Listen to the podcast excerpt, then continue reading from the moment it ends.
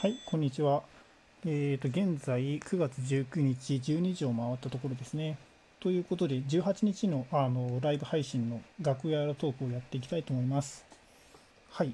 で、今日なんですけども、えーと、内容としてはですね、はじめあの、えっと、Face2D か、Face2D じゃないですね。えっと、名前が、違う、あの、フェイスリグですね。フェイスリグというソフトをちょっと触っていました。こちらのソフト、私、あの、一応、以前購入してたんですけども、ちょっとあんまり使っていなかったので、再度使ってみようと思ってインストールをしたしました。ちょっとあの、インストールに時間がかかりすぎて、あの、ライブ中にインストール完了することはできなかったんですけども、ライブ終わった後に、あの、できました。はい。で、それでこちらがどういうソフトかというとですね、あの VTuber の人とかは結構よく使っているソフトですね。その顔に合わせてそのキャラクターを動かしてくれると。で、それで、あの、まあ、それで、えー、と動画の中とかでそれを使いながらあの動画を撮るとかっていうふうなそういうふうなソフトになってます。で、えー、とこちらなんですけども、まあ、Steam という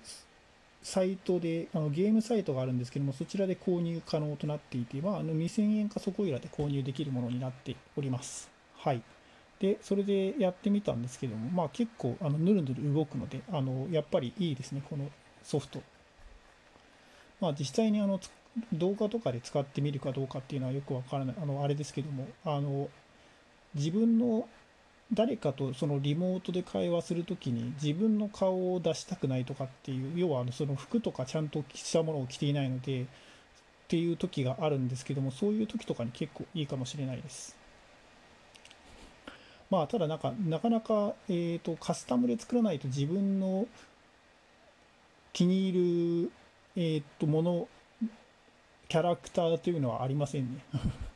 なんかどれも帯に短したすきり流しみたいなそういう風な感じなので、まあ、あの要は、えー、と標準のやつなのであのそれは仕方ないというふうに思うんですけども、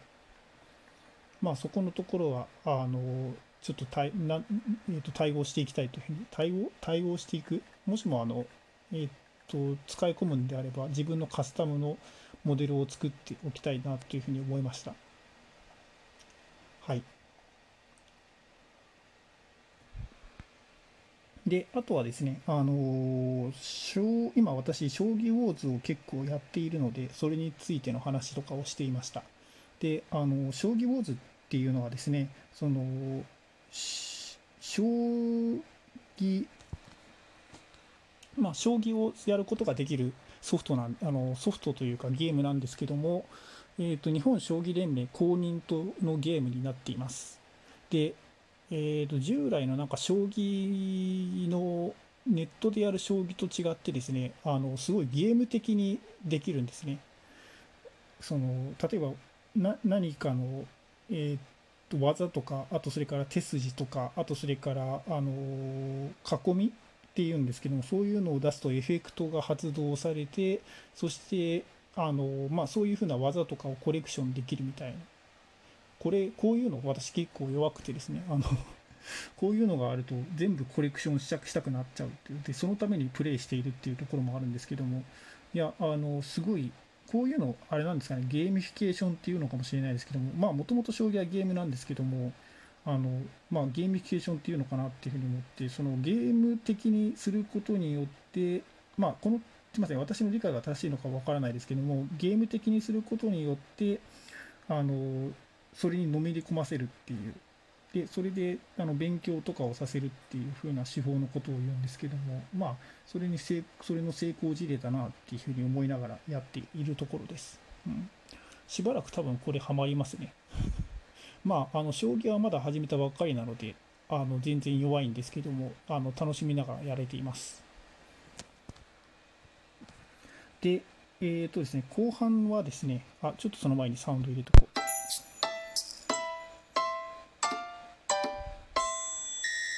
はい、で後半はですね、あの今週の、えー、と振り返りをしていました。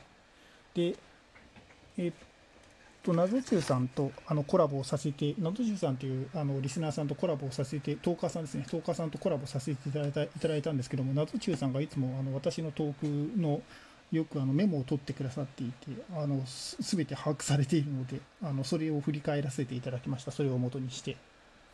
で、えー、と今週はまあいろいろやったんですけども、まあ、ドラえもんの話をしたり、あとそれからあの宇宙の衛星ですね、衛星というか、えー、国国際宇宙ステーションからあの見た地球のあの YouTube ライブを見たりとか、あとそれから Google Earth で、Google Earth に出てきたそのクイズを解いたりとか。っていろいろやいろいろやったなっていうふうにあの聞いていて思いましたけども、はい。まあ、あの、あとはですね、その、結構その昔の価値観と、あとそれから今の価値観、これからの価値観みたいな話が多かったです。その AI によって、あの、人間の価値がどういう風になっていくのかっていうのが結構、あの、話してて興味興味深いなっていうふうに思っていて、その話の中で出したんですけども、100年前ぐらいですね、あの私の祖母がの青春時代ぐらいの時、私の祖母が生きていた時代の頃には、あの写真が出てきたんですけども、その写真を見た時に、もう祖母はなんかあの、絵がいらなくなるっていうふうに思ってたらしいんですね。ただまあ実際にはそういうふうな絵がいらなくなった、あの絵があの絵を描く人があのいなくなったわけじゃなくて例えばなんかピカソみたいな抽象画を描く人も出てきたりとかあとそれからあの絵ならではの表現をあの追求したりとかっていう風なそういう風な人たちが増えたっていう。まああの今だとそのもうとことんなんか写真に似せるっていう風な絵をあの描いてる人も超現実っていうんですか。超現実の絵を描く人もいるらしいですけども、まあ、そういうふうに別にあの人間の価値が失われたわけじゃないっていうふうな、そういうふうな話を聞いてて、それであの、それって結構 AI にも言えるなっていうふうに思っていて、今結構 AI でなくなる職業とかっていうのがあの結構あるっていうふうに言われているんですけども、ただまあそういうふうな職業でもきっとなんかそういうふうな絵と同じように、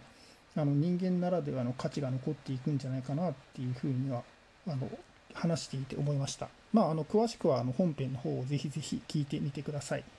はい。ということで、あの、今日の振り返りトークはここいらにしたいと思います。最後まで聞いてくださりありがとうございました。本番組では毎日22時からライブ配信を2時間ほどやっております。